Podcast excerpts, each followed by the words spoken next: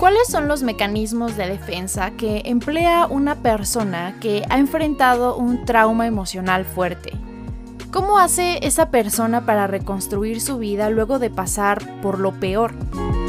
¿Cómo aprende a confiar de nuevo en las personas? ¿Cómo es la experiencia de querer ayudar a alguien que no quiere ser ayudado? ¿Eres mal amigo si dejas que alguien a quien quieres lidie con sus problemas sin tu apoyo? Ya sea porque te estás protegiendo tú mismo o porque esa persona rechaza tu ayuda. Todas estas preguntas comenzaron a flotar por mi mente cuando terminé de leer la novela Tan poca vida de la autora estadounidense de ascendencia japonesa y coreana, Hanya Yanakihara. Este libro fue publicado en 2016 y desde ese entonces generó mucho ruido porque estuvo nominado a diversos premios, ganando algunos de ellos. Se le escribieron reseñas polémicas y se convirtió en el favorito de muchos, pero a la vez en el más odiado por otros. Recientemente, en 2020, ha recobrado cierta popularidad en el mundo de Booktube. Creo que sobre todo porque muchas personas utilizaron la lectura como medio para lidiar con el encierro. Y además este libro se presta mucho para eso, porque es muy largo. La versión en español supera las mil páginas. Pero bueno, finalmente el libro logra picar mi curiosidad, sobre todo por las reseñas. Es verdad que todo el mundo advierte de su contenido sensible. Mucha gente lo describe como un libro para llorar, pero esa imagen realmente se queda corta, o cuando menos es un poco reductiva, y para algunos hasta irresponsable. Por esta razón, Pospuse por mucho tiempo leerlo, pero finalmente lo hice. En este episodio voy a platicarte algunas de mis reflexiones personales a partir de esta novela, tratando de no dar muchos detalles importantes de la misma o spoilers por si tú decides leerla. Sin embargo, antes de que lo hagas, te invito a que busques información sobre los temas que toca. Te puedo adelantar que aborda algunos como las autolesiones, el suicidio, los intentos de suicidio, el tráfico infantil, abuso de menores, abuso sexual en menores y en adultos, relaciones abusivas, violencia física, verbal, emocional, tráfico de menores y secuestro. Con todo esto, creo que podrás entender por qué, aunque encuentro el libro muy bueno, no lo recomiendo para nada si estás pasando por un momento mal emocionalmente o simplemente si no tienes con quién comentarlo. Muchos de estos temas son descritos con alto grado de detalle, son abordados de forma tan extensa y explícita que para muchos pueden ser contraproducentes o incluso peligrosos. Por eso considéralo e investiga más por tu cuenta si de verdad así lo deseas. Ahora, quiero contarte rápidamente de qué va la historia para que entiendas lo que quiero platicarte. Bueno, Tan poca vida se centra en la historia de cuatro hombres que viven en Nueva York y se conocen en sus años universitarios, pero permanecen como amigos a lo largo de mucho, mucho tiempo. Malcolm es arquitecto, JB es artista, específicamente pintor, Willem que se convierte en actor y Jude que es abogado y matemático. La novela está contada en flashbacks y estructurada de tal forma que va soltando detalles e información poco a poco, por lo que nos mantenemos enganchados mientras nos vamos enterando de detalles de los amigos, como sus infancias, sus relaciones, sus intereses, sus personalidades, sus miedos, sus familias, los baches o dificultades en su amistad, un poco de sus profesiones y desde luego las dinámicas de convivencia entre ellos. Poco a poco la historia se enfoca solamente en uno de ellos, que desde el inicio es presentado un poco de forma misteriosa. Ni el grupo de amigos ni el lector saben muy bien qué le pasó, pero se sospecha que ha vivido experiencias traumáticas muy fuertes porque actúa diferente.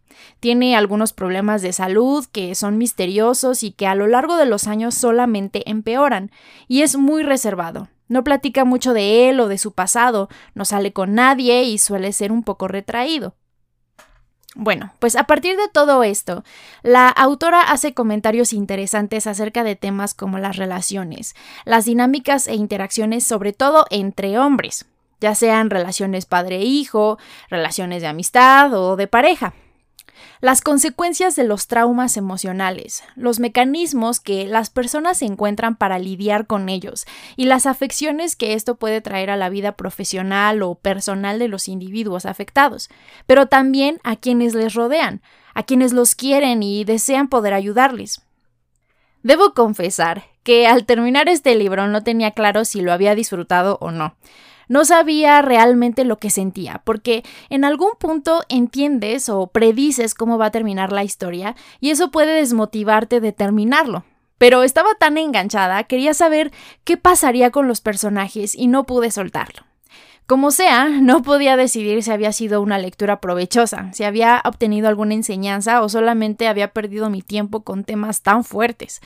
Y es que estamos acostumbrados a un tipo de narrativa cíclica donde él o la protagonista toman un viaje y terminan en un lugar diferente al que iniciaron, con algún cambio o con alguna moraleja. Estamos acostumbrados a un tipo de historia específica que cuando llega algo diferente, no es extraño tenerle cierta resistencia. En ese sentido, se puede entender por qué muchas personas lo odian y lo califican como lo que aquí denominaríamos pornomiseria o pornoviolencia. Sin embargo, a pesar de que se pueden tener muchas críticas, también es cierto que esto nos da la oportunidad de reflexionar y platicar de cosas que solamente se dejan de lado.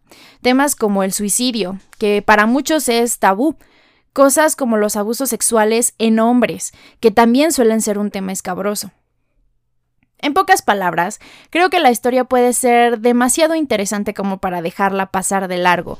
Y aunque creo que este es uno de esos libros donde pasan muchas cosas y muy complejas, tanto que cada quien podría sacarle un tema diferente y reflexionar sobre cuestiones distintas, yo podría resumirla en dos palabras, trauma y amistad. Primero hablaremos del trauma. A grandes rasgos, un trauma es una herida física o emocional que tiene la característica especial de ser duradera.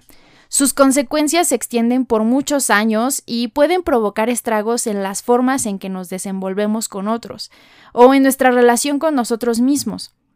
Creo que en general solemos prestar más atención y sentir más empatía por quienes han sobrevivido a un trauma físico, por ejemplo, la muerte de un pariente o la pérdida de un miembro en nuestro cuerpo, como un brazo o las piernas. Pero cuando se trata de traumas emocionales suelen hacerse muchas excepciones. Y tal vez esto es normal, porque primeramente, no todos tenemos las mismas experiencias de vida y más aún, no todos reaccionamos de la misma forma ante situaciones similares. Es decir, lo que puede suponer un trauma para alguien, tal vez no lo sea para otro. Y tristemente, esta serie de malentendidos cuando se trata de los traumas y situaciones difíciles que dejan secuelas en nuestra mente, genera una especie de venda que nos colocamos sobre los ojos y nos resulta fácil ignorar o pasar de largo. Tanto para quienes experimentan estas dificultades como para quienes les rodean pero es bien sabido que cualquier problema al que no se le presta la atención necesaria suele provocar otros que se hacen cada vez más y más grandes y difíciles de resolver. Y esto aplica para los traumas también. En este sentido, los traumas son situaciones que nunca desaparecen. En el mejor de los casos, aprendes de ellos, aprendes a manejarlos, ya sea positiva o negativamente, pero el recuerdo de la situación difícil, del daño, del problema, siempre reaparecerán con desencadenantes similares, especialmente si este dolor fue causado durante la infancia. Y es que cuando eres niño, fácilmente aceptas cosas que tal vez al ser adulto y ver las experiencias de otros, ya eres capaz de poner en perspectiva, y por lo tanto ya no concuerdan con quién quieres ser, con lo que quieres experimentar. Cuando somos niños no tenemos las herramientas para identificar el abuso de alguien y por eso es fácil que venga incluso de las personas que tenemos mucho más cerca. Pero aún en los casos donde se logra canalizar el trauma a mejores vías y rinde alguna clase de provecho o se le encuentra sentido, el proceso de descubrimiento, aceptación, tratamiento y trascendencia suele ser lento, difícil, lleno de reveses, de encuentros y desencuentros, y la persona que lidia con ellos debe tener claro el objetivo, sin importar nada.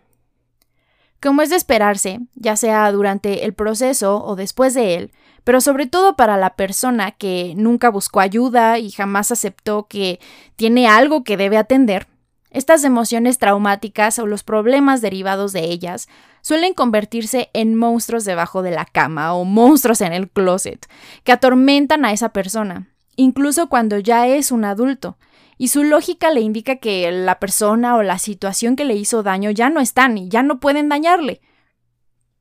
Estas personas se convierten en niños aun cuando se trate de adultos funcionales, entre comillas, incluso cuando ellos mismos tengan a otros niños bajo su cuidado y responsabilidad, lo que convierte el trauma en una terrible y trágica herencia.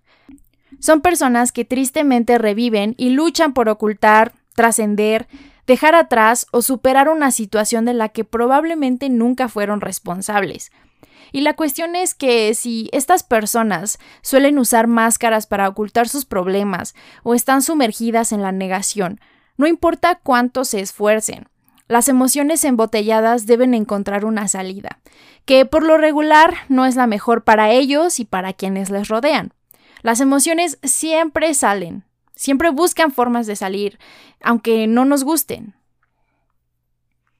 Es así que las luchas por superar, cubrir o simplemente confiar en quienes les rodean son el pan de cada día, y de esta forma el trauma consume mucha energía el espacio en su mente, sus relaciones.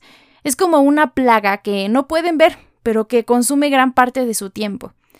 Desde luego que las características o particularidades varían de persona a persona y de situación a situación, pero en muchos casos tan solo la forma de pedir ayuda, la necesidad de confiar cuando alguien en quien posiblemente debías confiar te traicionó, son verdaderos monstruos debajo de la cama que aterran a esas personas, que esencialmente son como niños cuando se trata de estos temas.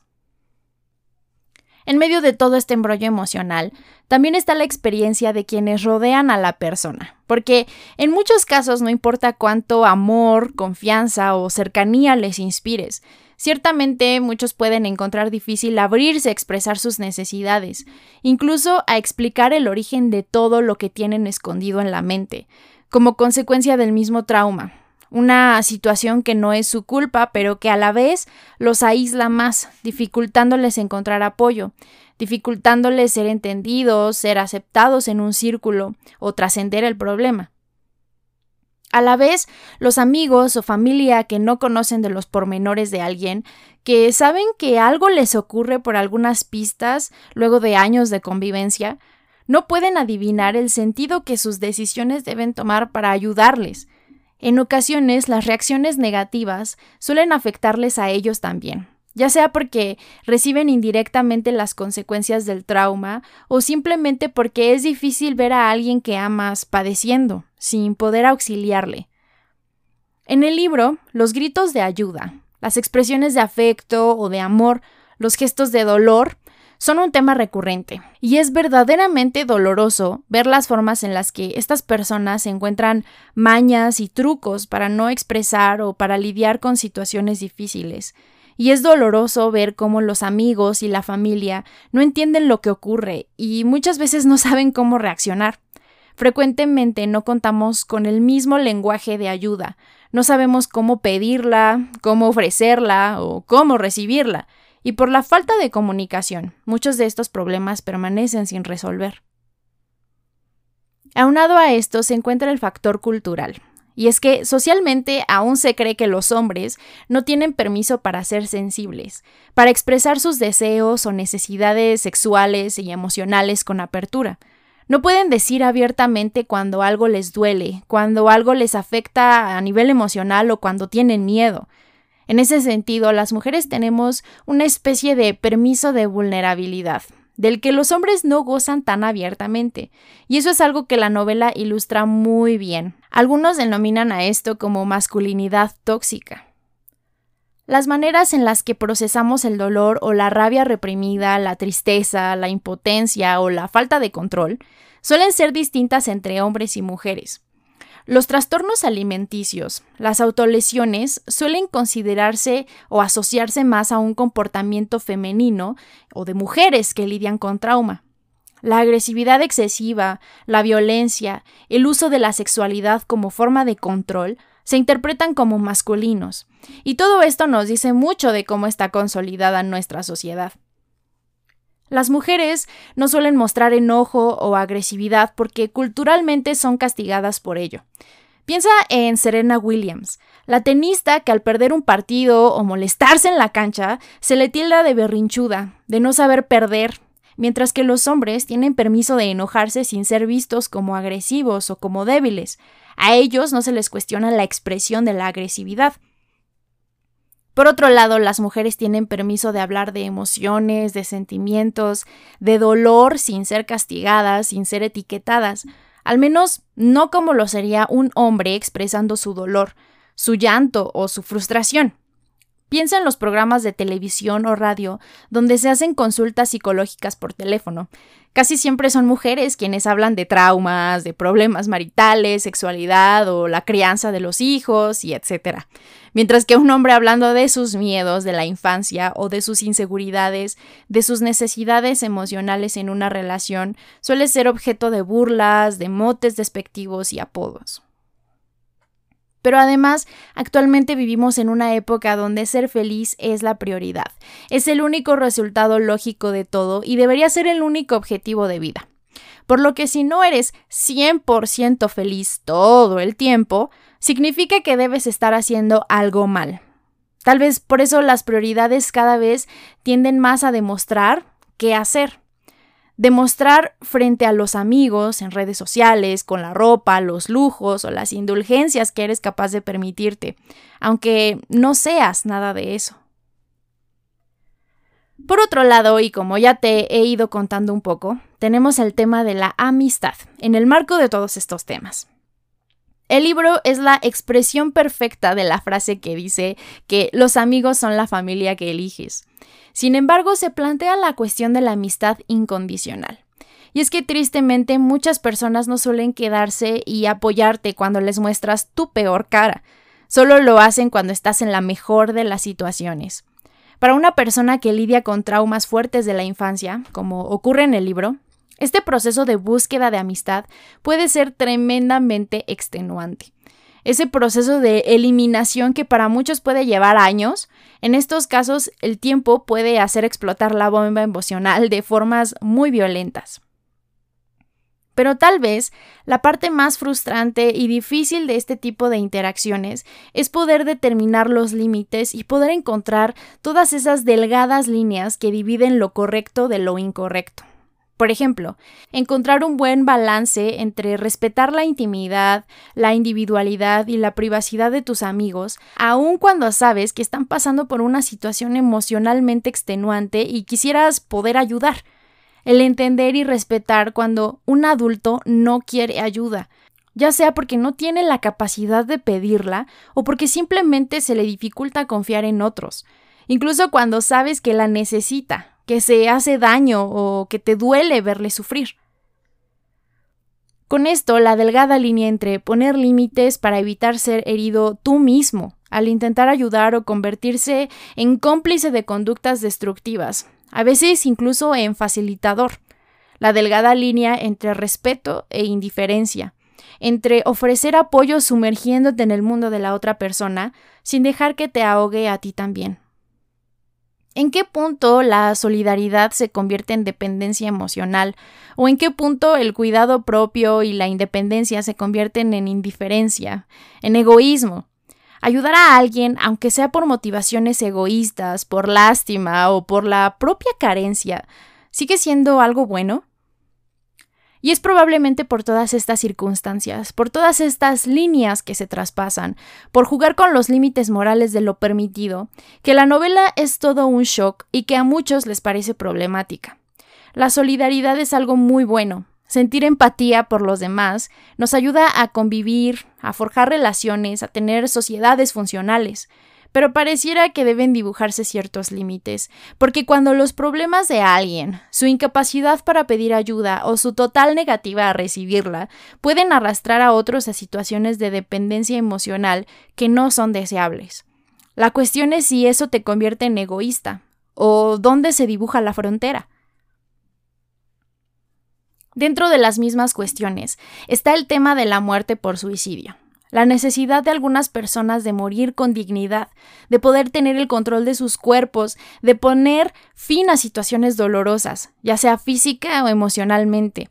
Y la cuestión de si eso nos convierte en cómplices de un crimen o en seres compasivos. La pregunta de si forzar a alguien a continuar una existencia complicada a nivel mental o a nivel físico, de evitar que proceda a terminar con su vida porque le amamos o no creemos en el suicidio como alternativa. Todo esto nos convierte en egoístas al no poder entender realmente el dolor que el otro experimenta y no aceptar su voluntad. Le estamos extendiendo el dolor y la pena. Y es que hoy en día la gente cree que las decisiones personales o íntimas de algunos individuos deben cumplir con un estandarte político o social, que las elecciones de algunos son en sí mismas una expresión ideológica pública y que por lo tanto todos tienen derecho a opinar o a participar de ellas. Vemos esto con el aborto y los derechos reproductivos, con la homosexualidad, con la transexualidad, con la eutanasia, con las preferencias sexuales en general o la identificación de roles de género. La verdad es que la mayoría de la gente solo desea vivir su vida en paz tener la libertad de tomar sus propias decisiones, con la compañía de los seres queridos, a quienes aman, no con la idea de que sus decisiones personales deben cumplir o sustentar algún estandarte o ideología política.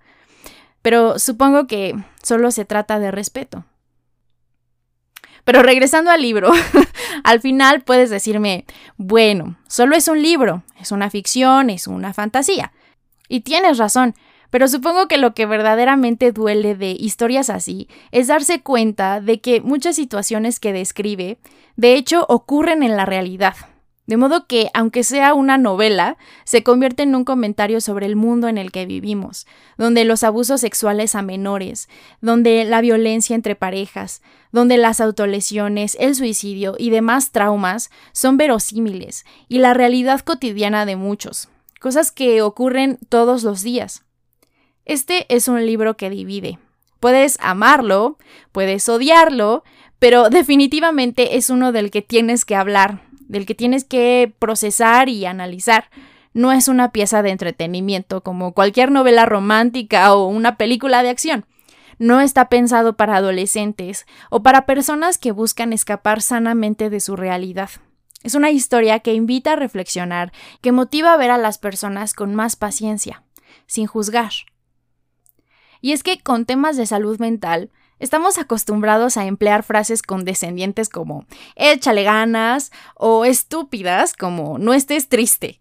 Por lo que tal vez entender que un trauma emocional y sus manifestaciones no son problemas que se eligen tener, sino con los que se batalla constantemente.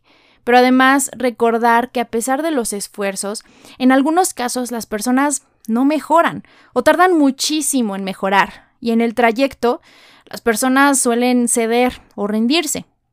En este sentido, el libro tal vez ayude a entender este tipo de experiencias, mucho más complejas de lo que parece.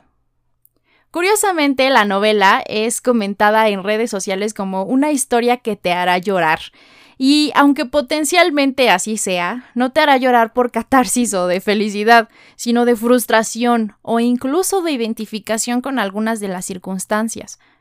Pero lejos de todo el amarillismo, de toda la tristeza o desesperación que esta historia pueda transmitir, tal vez una enseñanza simple es la de darse cuenta que hay experiencias terribles que ocurren y que afectan a las personas de formas inimaginables, de formas que los atormentan por años y que tienen el potencial de arruinar sus relaciones y sus vidas enteras de una forma impactante, fantasiosa, incluso exagerada si quieres, te hace darte cuenta de que el mundo no gira a tu alrededor.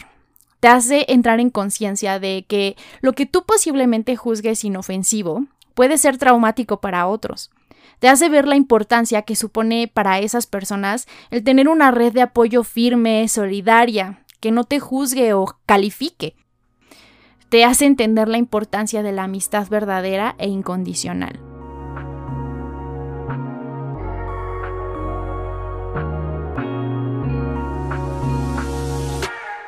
Pero al mismo tiempo, para aquellos que sufren, les permite ver que buscar ayuda es primordial, que se tiene que hablar de forma clara de lo que te pasa, de lo que sientes, de ver que si otros se asustan u ofenden con lo que expresas, es problema suyo y no tiene nada que ver contigo, con tu valor como ser humano, y que confiar es un riesgo que debes tomar si quieres mejorar tu vida y tu situación. Si quieres vivir una existencia plena y rodearte de personas que te hagan sentir bien. Quién sabe, al final puede que valga la pena.